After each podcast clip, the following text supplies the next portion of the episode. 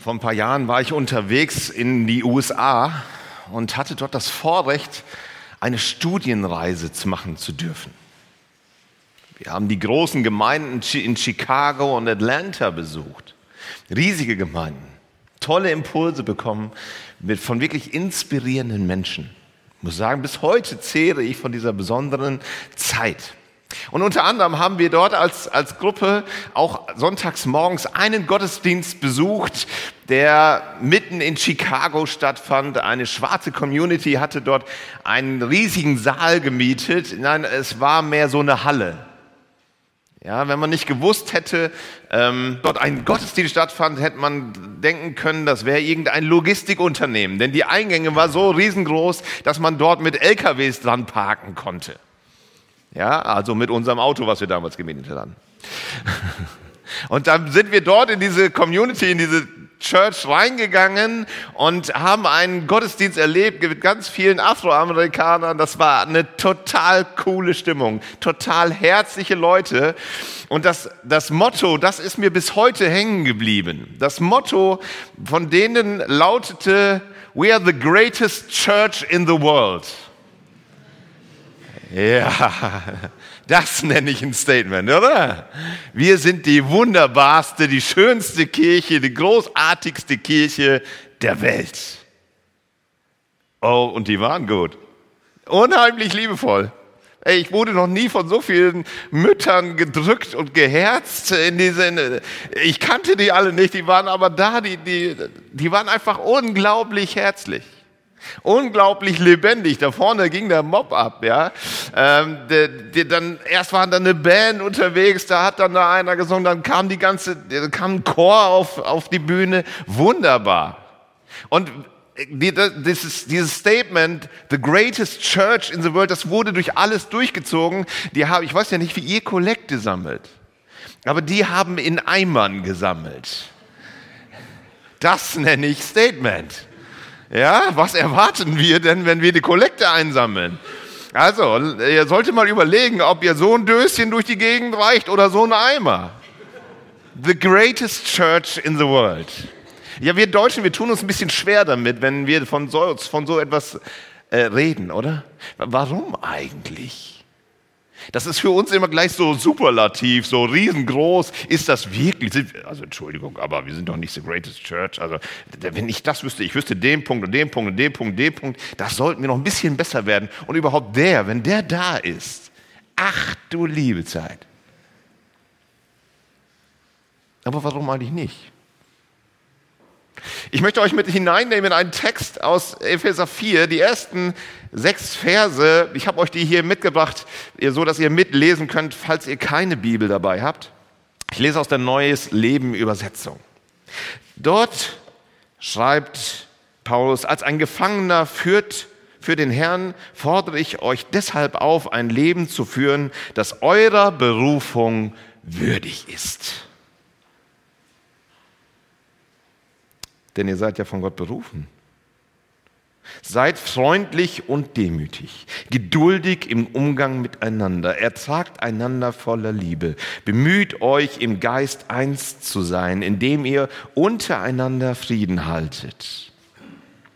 Ihr sollt alle gemeinsam ein Leib sein und einen Geist haben, weil ihr alle zu einer Hoffnung berufen seid. Es gibt nur einen Herrn, einen Glauben, eine Taufe und es gibt auch nur einen Gott und Vater von allen, der über allen steht und durch alle lebt und in uns allen ist.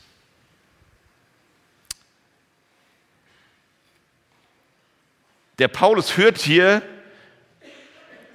einen interessanten Teil im Epheserbrief ein, nämlich den praktischen Teil.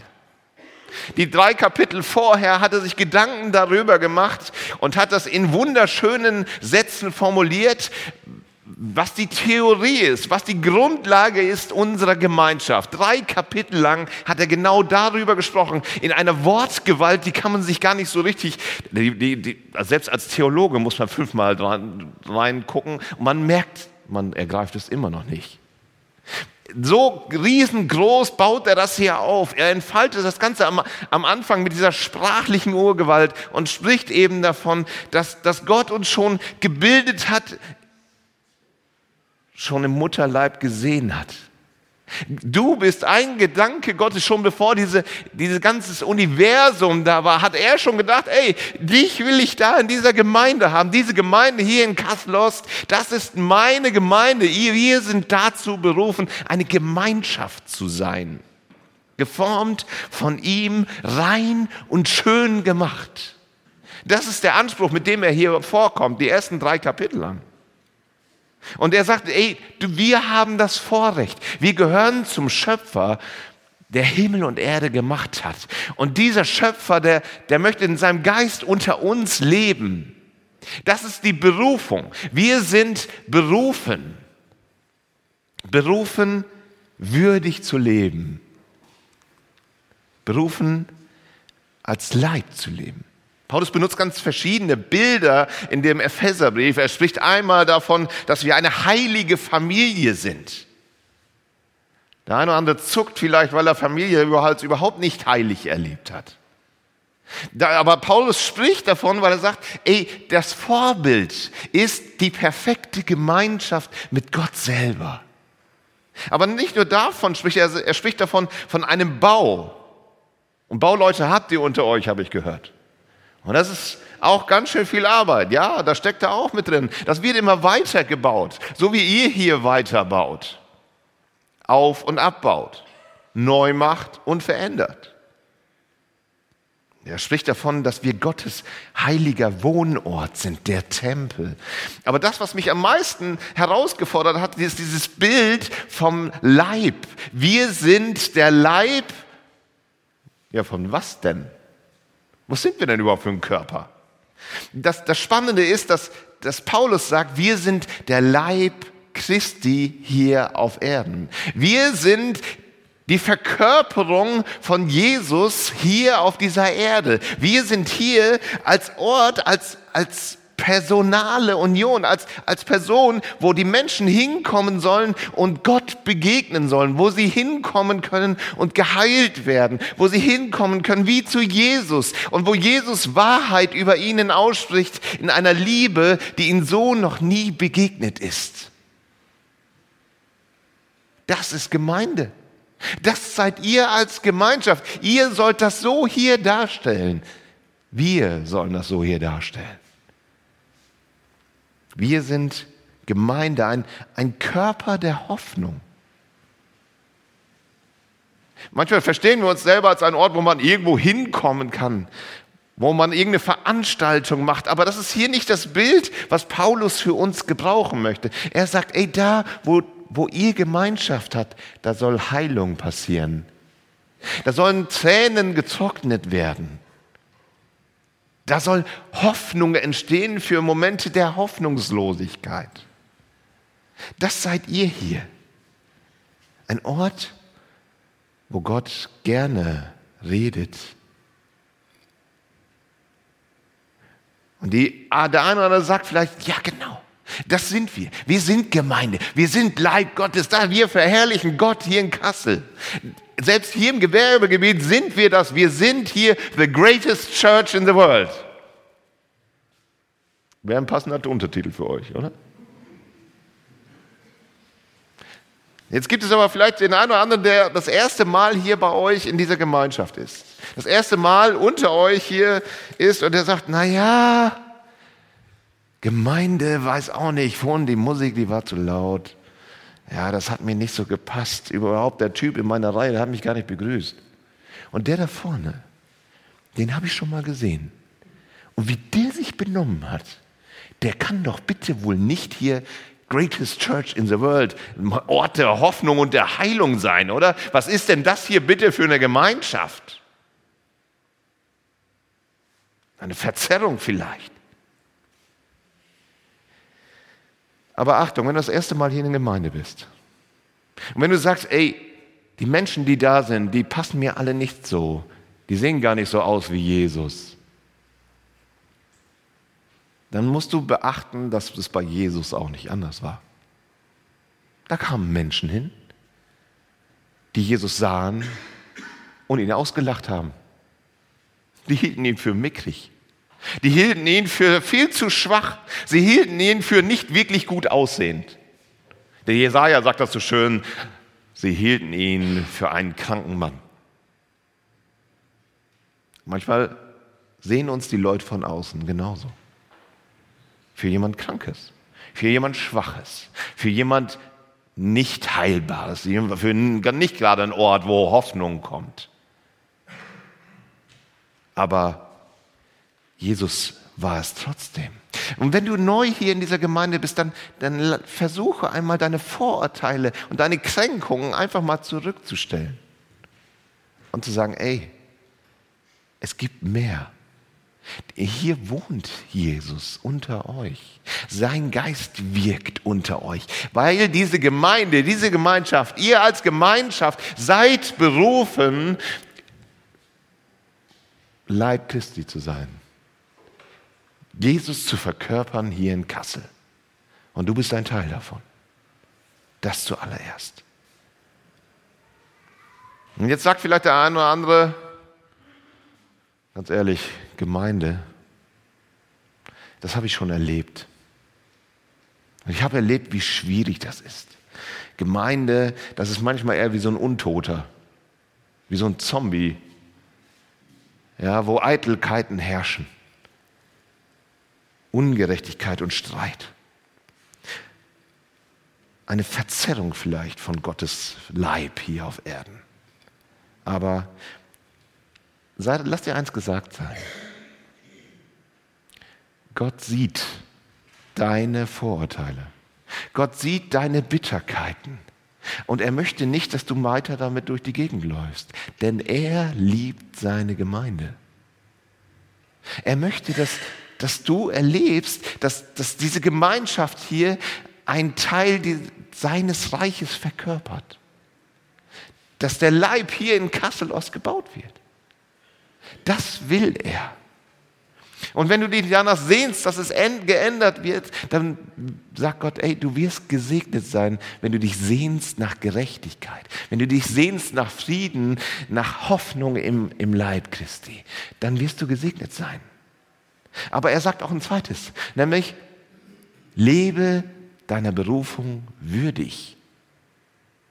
Lebe deiner Berufung würdig. Was heißt das? Das heißt letztendlich nichts anderes als, räum dein Zimmer auf, bevor du die Welt kritisierst. Fang gefälligst bei dir selber mal an. Was ist mit deiner eigenen Bitterkeit? Was ist mit deiner eigenen Geschichte? Was ist mit deiner eigenen Vision für Gemeinde? Was ist mit deinen eigenen Begabungen? Engagierst du dich in der Gemeinde liebevoll oder lässt du dich von Bitterkeit herunterziehen, von deinen Verletzungen einschränken? Wie behandelst du deine Kinder oder deinen Partner? Respektvoll? Liebevoll? Freundlich? Wirst du deinen Verantwortlichkeiten gerecht, die du hast? Oder versuchst du auf möglichst vielen Hochzeiten zu tanzen? Wirst du beherrscht von Angewohnheiten, die dein Wohlbefinden ruinieren? Räum dein Zimmer auf, bevor du andere kritisierst. Fang selber bei dir an. Der Leib besteht eben aus vielen kleinen Einzelteilen. Dieser Leib Christi, der sich hier manifestiert, besteht aus, zuallererst aus den kleinen Einheiten. Und wenn die nicht gesund sind, wenn sie krank sind, leidet der ganze Körper. Lebt eurer Berufung würdig. Ihr seid der Leib. Der Gemeinde, die Gemeinde ist der Leib. Paulus sagt, seid allen gegenüber freundlich, geduldig und nachsichtig und geht liebevoll miteinander um. Wir sind Leib und wir sollen dieser Berufung würdig leben. Ihr sollt das tun. Ihr seid the greatest church in the world, weil in euch der Geist Gottes wohnt.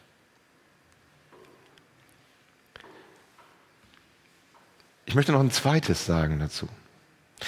Interessanterweise, der Paulus, wenn er hier in diesem Epheserbrief in den zweiten Teil geht, in den praktischen Teil, fängt er mit diesen beiden Sachen an. Es sind also die wichtigsten Sachen überhaupt. Das Erste, was er sagt, lebt eurer Berufung würdig. Das ist das Erste. Das Zweite, was er sagt, ist, Einheit. Seid euch einig. Habt eine Einigkeit untereinander. Und ganz ehrlich, ist das nicht wirklich ein, ein sehr passendes und sehr wichtiges Thema, gerade in unserer Welt, die, die in so viele Extreme zerfällt? Ist das nicht gerade das Hauptthema, Thema Einheit? Wir sind als Kirche berufen zur Einheit. Wir sind berufen dazu, dass wir gemeinsam unterwegs sind. Das ist mit die größte Aufgabe schlechthin, aber auch mit die, der, größte, der größte Benefit von Gemeinde, der größte Gewinn von Gemeinde, wenn wir gemeinsam als Einheit irgendwo auftreten. Warum? Weil wir gesehen werden darin. Wir, wir sind ein Kontrapunkt zu unserer Gesellschaft, wenn wir das tun. Und deswegen sagt Paulus das auch, berufen seid ihr, lebt eurer Berufung würdig und seid eine Einheit. Haltet euch daran fest. Das ist die größte Aufgabe für uns. Und ich möchte euch Einheit versuchen darzustellen anhand des Kreuzes, was ich hier mit eingeblendet habe. Das Kreuz besteht nämlich aus zwei Balken. Sonst wäre es kein Kreuz, überraschenderweise. Ja? Auf der einen Seite haben wir den, den, den Balken, den vertikalen Balken. Das, das bezeichnet unsere Beziehungen zu Gott selber. Einheit besteht zuallererst, dass wir eins sind mit Gott. Gott hat uns gerecht gemacht durch seine Gnade und in dieser Gnade dürfen wir leben. Gott hat uns erlöst von der Schuld, von deinen Schuldgefühlen. Und wenn du immer noch an deinen Schuldgefühlen struggles, dann lege die endlich vor Gott. Lass dich hier vorne segnen. Lass für dich beten. Geh in ein Gespräch mit deinen besten Freunden hier aus der Gemeinde, aber lass diesen Sack nicht auf deinem Rücken sein. Gott hat dich dazu berufen, dass du frei lebst. Und dass diese vertikale Ebene, das ist die allererste Einheit. Lass nie was zwischen dir und Gott kommen. Setz alles für ihn ein. Das ist die Grundlage überhaupt für, für Einheit. Aber die Grundlage für Einheit besteht nicht nur aus dem einen Balken, der hoch und runter geht wie beim Kreuz, sondern besteht aus dem zweiten Balken, dem horizontalen Balken. Und das ist die Gemeinschaft zum anderen, zum Nächsten. Das sind die zwei Gebote, in denen alles hängt. Liebe Gott und liebe deinen Nächsten. Einheit hat eben diese zweite Dimension genauso. Christus starb nicht nur für dich als Individuum, sondern für alle. Er möchte, dass alle gerettet werden. Und deswegen brauchen wir nicht nur diese Dimension, sondern wir brauchen genauso diese Dimension, die die Hände, die Arme ausbreitet für den Nächsten. Wir, wir sind als Gemeinde nicht ein Organismus, der nur aus sich selber besteht sondern wir brauchen, dass Menschen gerettet werden. Das ist zutiefst unsere Aufgabe, auch als Einheit. Wir müssen unter, losgehen und Menschen davon erzählen, dass es nichts Besseres gibt als die Hoffnung auf Jesus Christus, weil der Leben rettet, weil der Leben gut macht. Und wenn du das nicht erlebst, dass er das Leben gut macht, dann mach dich gemeinsam auf den Weg, lass für dich beten, sprech mit den Menschen um dich herum. Dafür haben wir Kleingruppen. Und es darf nicht nur das eine sein. Es darf nicht nur diese Balken, der, horizontal, äh, der, der vertikale Balken sein, wo wir sagen, oh, ich muss mein christliches Leben irgendwie ganz ordentlich pflegen, meine stille Zeit, meine, meine Gedanken, ähm, irgendwelche Seminare besuchen, nur für mich selber da sein. Wer das macht, zerstört Einheit. Denn es geht immer auch um die zweite Dimension. Aber auch diese zweite Dimension, die ausgebreiteten Arme alleine dürfen auch nicht da sein. Denn sozialer Aktivismus ist zwar schön, aber es können auch die Menschen tun, die keine Hoffnung auf Jesus haben. Wir machen das nur zusammen. Und der, der Kernpunkt ist genau in der Mitte, wo sich diese beiden Balken treffen. Da ist der Kernpunkt, da ist der Ort von Einheit. Jetzt muss ich muss fairerweise sagen, als ich den Text das erste Mal gelesen habe, hier in der Vorbereitung, ich habe den schon vorher mal gelesen, so nicht, aber äh, als ich den Text das erste Mal gelesen habe, bemüht euch, eins zu sein. Haltet fest an der Einheit. Da habe ich gedacht, also wirklich, der Paulus mal wieder. Der übergeht die Komplexität unseres Lebens doch komplett, oder? Der sagt einfach, seid einig. Ja, Momente mal. Der Hermann, der hat hier das Gemeindehaus gebaut. Die muss ich erst fragen, wenn ich was verändern will, oder? Da kriege ich da Ärger, wenn der, wenn der erfährt, was ich, dass ich hier die Kanzel um 20 Zentimeter verrückt habe. Ich kann das ja offen sagen, hier gibt es ja keine Kanzel. Ja. Aber vielleicht kennt ihr das. Das gibt es sogar in meiner kleinen Gemeinde, die acht Jahre alt ist. Selbst da gibt es Dinge, an denen ich anscheinend nicht rütteln darf. Und wenn Jesus, Paulus dann sagt, auf einmal seid euch einig, dann übergeht er doch sämtliche Komplexität meines Lebens. Er übergeht die Tatsache, dass Christine erst 21 ist und jetzt auf einmal sagen will, wo der Hase lang läuft. Der übergeht die Tatsache, dass denn, dass denn da auf einmal der, der Syrer da auf einmal mit einer Fremdsprache in meinem Gottesdienst sitzt und gerne Übersetzung haben möchte. Der übergeht die Tatsache, dass denn überhaupt diese, die, junge 14-jährige Marie jetzt sagt, sie möchte gern Jugendräume neu beleben, wünscht sich ein neues Lied. Und er übergeht den Hans-Georg, der das Schlagzeug nicht leiden kann und dann vorne steht ein Schlagzeug. Ja, es ist doch furchtbar. Das, äh, Paulus, Entschuldigung, aber das geht doch nicht an. Seid euch einig, das soll das Thema sein hier? Liebe Freunde, letztendlich geht es um den Punkt am Kreuz. Wir erreichen diesen Punkt nicht, indem wir meinen, wir können einen Stil durchsetzen. Wir erreichen den Punkt an Einigkeit nur am Kreuz. Nämlich wenn diese Ebene mit dieser Ebene zusammenkommt, wenn unsere Freundlichkeit aus unserem Herzen und also unsere Beziehung zu Christus herkommt, dann erleben wir diesen Punkt, diesen Punkt der Einheit. Wir werden uns nirgendwo anders treffen als genau da. Und deswegen, deswegen finde ich so dankbar, dass Paulus diese Komplexität völlig in den Eimer tritt. Gemeinde besteht nicht aus Rang besteht nicht aus Geschichte, besteht, besteht nicht aus Hautfarbe, besteht nicht darum, dass der eine intelligenter ist als der andere, sondern besteht darin, dass wir uns hier auf dieser Mitte treffen. Das ist Einheit und das ist unsere Aufgabe. Ich habe ein wunderschönes Bild dafür gefunden. Und zwar ähm, war ich im, im letzten Jahr in, mit meinem Sohn in Hamburg. Der Timo ist in Hamburg geboren und er wollte unbedingt seine Heimatstadt sehen. Und es war berührend zu sehen, als wir dort in den Bahnhof einfuhren, sah, war am Schwärmen, sagte, oh, meine Heimatstadt. Ja. Er war das erste Mal da. Total schön. Ich habe mich voll gefreut. Ja, als Ostfriese ist man Hamburg jetzt nicht unbedingt so nah. Ja, es gibt ja noch Bremen dazwischen. Ähm, äh, aber, aber total schön. Und dann haben wir auch die Elbphilharmonie besucht. War die schon mal in der Elbphilharmonie? Ein krasses Gebäude. Hammerding. Ich bin da hochgefahren, ich war total geflasht von überhaupt von, von diesem, von dieser, dieser, diesem riesigen Gebäude. Ich kann das gar nicht beschreiben, aber Gebäude ist eigentlich der zu kleine Name dafür. Und dann habe ich in diesen Raum hineingeschaut. Ich war völlig hin und weg und dachte, das ist der Hammer.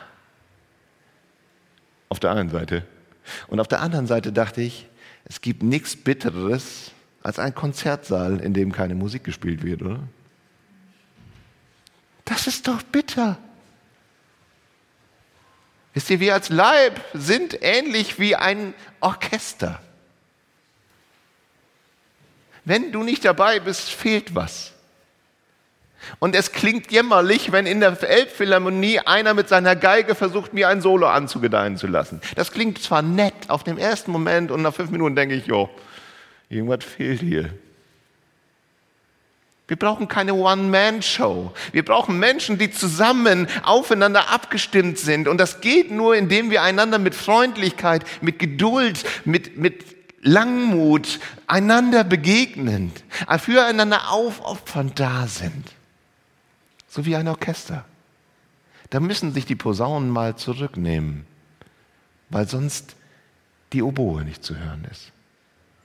Da müssen die Geigen gemeinsam den Ton treffen, damit er im ganzen Raum erfüllt wird.